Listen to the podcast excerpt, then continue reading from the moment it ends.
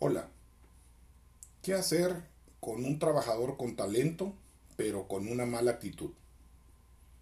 ¿Qué tal? Bienvenidos a mi espacio. Soy Marco Cornelas. El día de hoy me gustaría platicar con ustedes sobre una situación que me ha tocado vivir y que inclusive he podido enfrentarme con cierta frecuencia en los lugares eh, en los que he estado, en donde algunos trabajadores tienen una serie de habilidades y conocimientos importantes en la posición que desempeñan, pero tienen una mala actitud.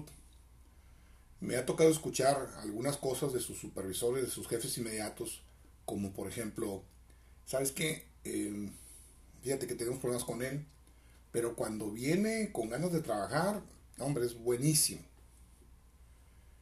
Y yo digo, ok, ¿y qué estás haciendo al respecto?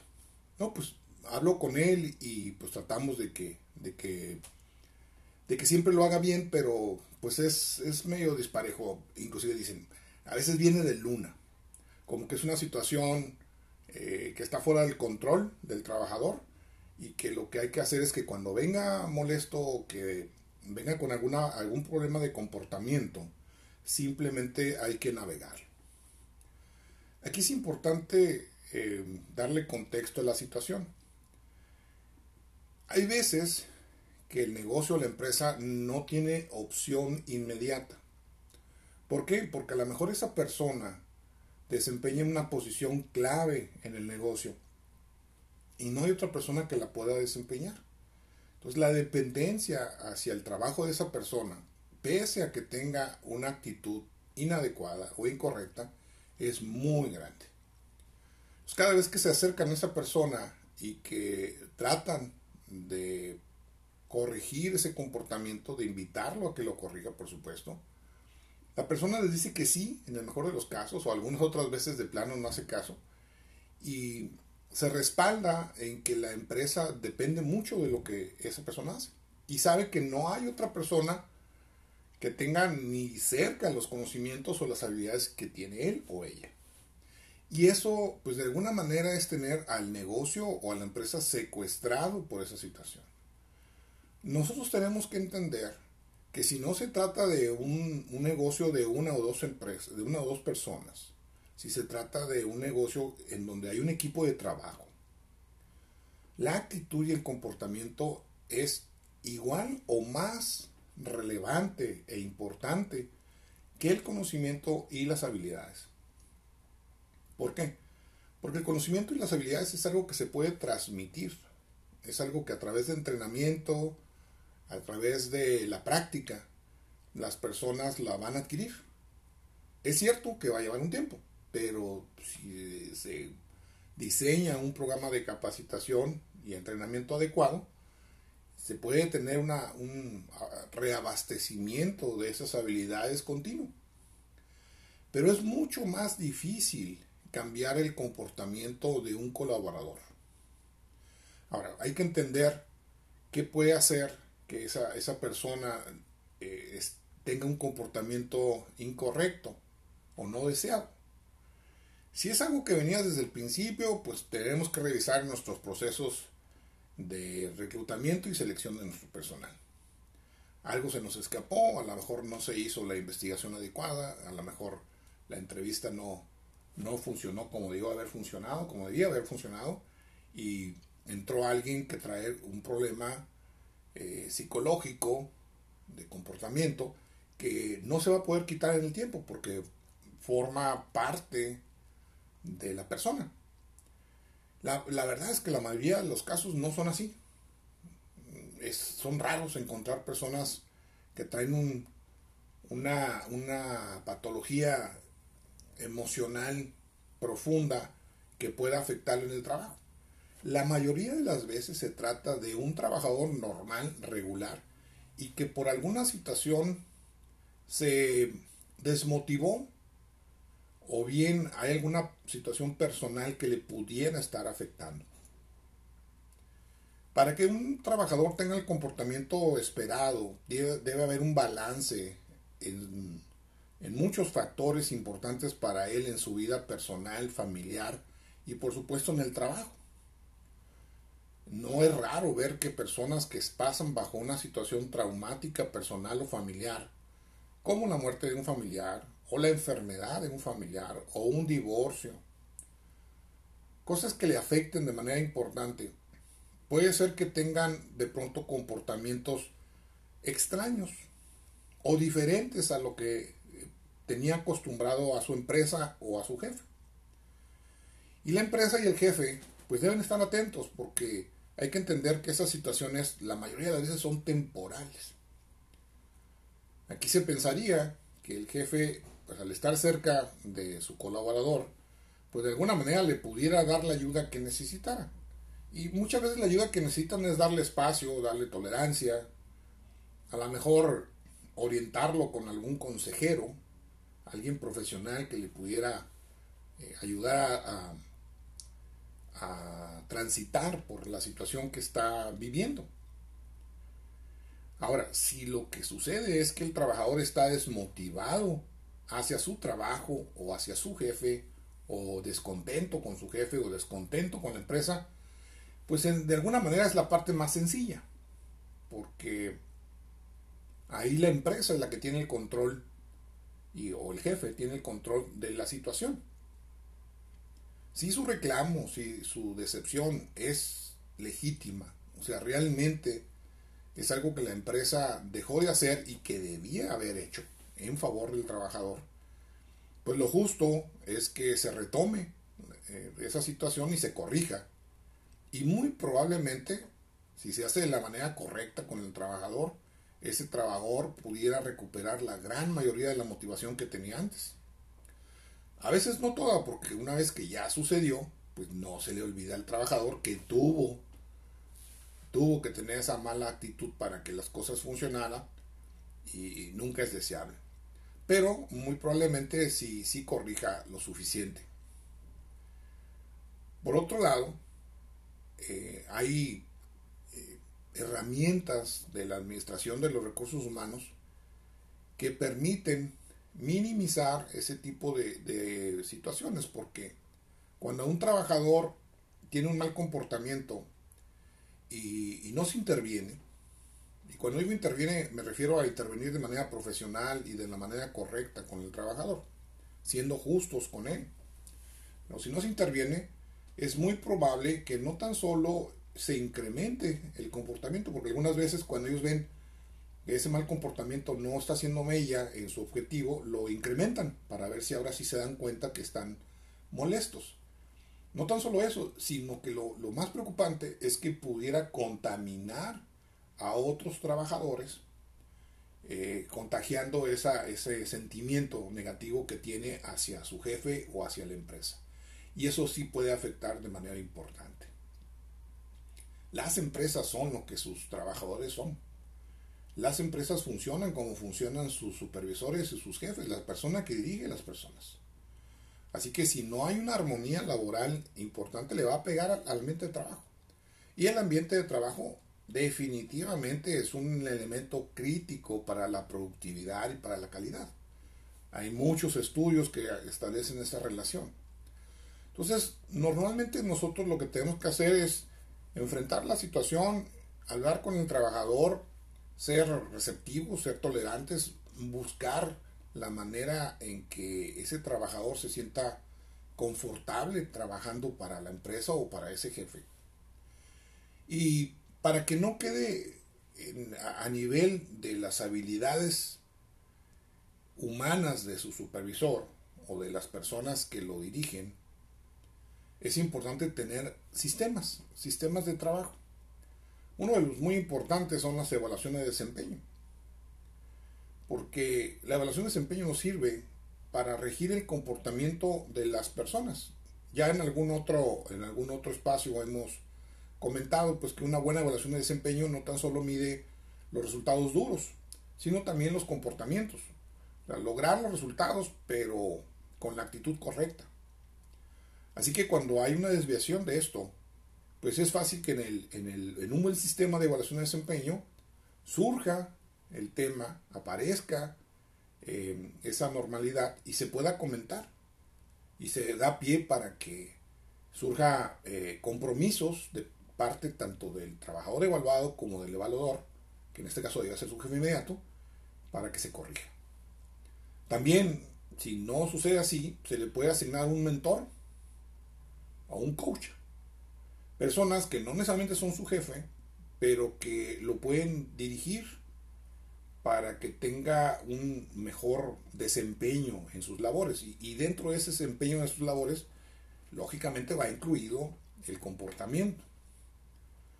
E inclusive si ya es una situación en donde se ha avanzado en los diferentes niveles de intervención, pero el trabajador no compone, o sea, a lo mejor ya es una situación que, que está muy enredada, por llamarlo de una forma, y el trabajador no tiene ya el deseo de tener el comportamiento que el negocio o la empresa espera, pues también se puede tener un sistema eh, para poder realizar un programa de mejora del desempeño, algo que quede por escrito, en donde se le diga al trabajador qué es lo que se quiere que se, que, que se haga o que pase. Es muy importante en cualquiera de estas situaciones que las cosas que se le pidan sean cosas tangibles, sean cosas medibles y que no, no sean a través de un juicio de valor de parte del jefe, porque pues si no, en lugar de ser algo que funcione y que se logre algo positivo, pues va a resultar eh, al contrario.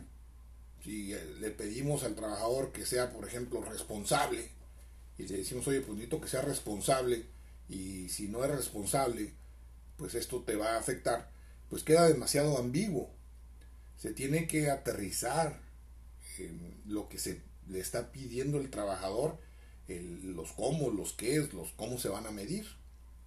Por eso de ahí viene lo crítico de tener un sistema correcto, adecuado, funcional, ágil, que pueda eh, reorientar el comportamiento de los colaboradores. No es fácil, hay veces que tenemos que recurrir a especialistas externos, pero es muy redituable. Porque si tenemos una buena herramienta que realmente funcione y nos permite corregir las desviaciones que pudiera tener algunos trabajadores, y como les digo, eh, algunas veces un trabajador con ese comportamiento contamina y ya no es uno, sino es un equipo completo. O inclusive en, una situación muy, muy extrema puede ser un grupo grande que vaya más allá de, del equipo de trabajo regular. Ese sistema nos va a permitir detectarlo, corregirlo, ver cómo, cómo se pueden llegar a conciliar los deseos del colaborador o los colaboradores y la empresa. Siempre va a ser mucho mejor invertirle tiempo a un trabajador que ya conocemos y que tiene las calificaciones para, hacer lo que hace, que tomar una actitud eh, distante y decir, mira, despídeme a este trabajador y tráeme otro. Esa, esa pudiera ser la fácil, pero en realidad es la complicada. Que eh, inclusive, seguramente las personas que me escuchan han tenido o han vivido casos donde trabajadores muy, muy buenos de pronto cambian su actitud. Si nosotros cada vez que alguien cambia su actitud hacia negativa lo queremos despedir, pues imagínense la cantidad de talento que estaríamos desperdiciando. Es mejor tratar de corregir. Y la gente corrige. La mayoría de la gente si detecta que hay un esfuerzo honesto por recuperar su compromiso hacia la empresa, reacciona positivamente. La gran mayoría. Sí hay casos que no tienen solución, pero afortunadamente, y en mi experiencia profesional, les podría decir que la gran mayoría corrigen e inclusive eh, retoman la actitud como la tenían, o muy cercana, le digo, hay veces que queda cierto, eh, ciertas situaciones y oye, pues no se me olvida que tuve que este, presionar para lograr lo que estaba buscando, pero en realidad con el día con el día, con el trato con la persona, a lo mejor en su crecimiento profesional, se puede recuperar en tiempo lo que se tenía, inclusive hasta que quede como una experiencia que forme parte de su bagaje profesional. El, resumen sería invitarlos a que cada caso se atienda. Es importante atenderlo rápidamente. También me ha tocado vivir varios casos en donde se tiene detectada una persona con una mala actitud e inclusive personas que ya se intentaron eh, a través de diferentes herramientas de recursos humanos eh, recuperar el compromiso, recuperar eh, la actitud esperada del trabajador y no lo hace. Prácticamente ese trabajador no se ha ido de la empresa porque no ha encontrado una empresa como él quisiera o que le pague lo que está buscando o que tenga las características que está buscando, pero mientras tanto sigue trabajando en la empresa pero con mala actitud. Y ahí es cuando uno les dice, bueno, pues, si esto te está afectando empresa, ¿por qué no lo sustituyes? Si tú estás convencido de que ya no hay remedio, que ya probaste todo lo que tenías que probar, seguiste ese librito y no quiere trabajar contigo, o sea, ya es una situación insalvable, ¿por qué no lo sustituyes? Págale como se le tiene que pagar, todo lo que le corresponda y listo. Y la empresa dice, no, es que pues no lo puedo despedir porque no tengo otra persona que haga su trabajo. Eso, pues la verdad es que es de dar pena, porque ahí es donde la, la empresa se autosecuestra en su propio sistema de recursos humanos, porque dice, sé que no es la persona que debía de tener ahí, sin embargo no tengo a otra, y como no tengo otra, pues tengo que vivir con esta persona, y empiezo a administrar un error. Eso no es para nada bueno. Como les digo, las personas eh, los colaboradores que trabajan alrededor de esta persona con mala actitud se dan cuenta. Pueden ser contaminados y si no se contaminan, su pensamiento es, oye, ¿por qué si la empresa sabe de todo esto no hace algo? Inclusive pueden decir, oye, nosotros vivimos la situación porque la persona esta que tiene mal, mal comportamiento no nomás lo tiene contra la empresa, sino inclusive contra sus compañeros. Se vuelve un problema. Entonces ahí la recomendación es que la empresa o el negocio, si tiene detectado un problema de comportamiento, inmediatamente lo atienda.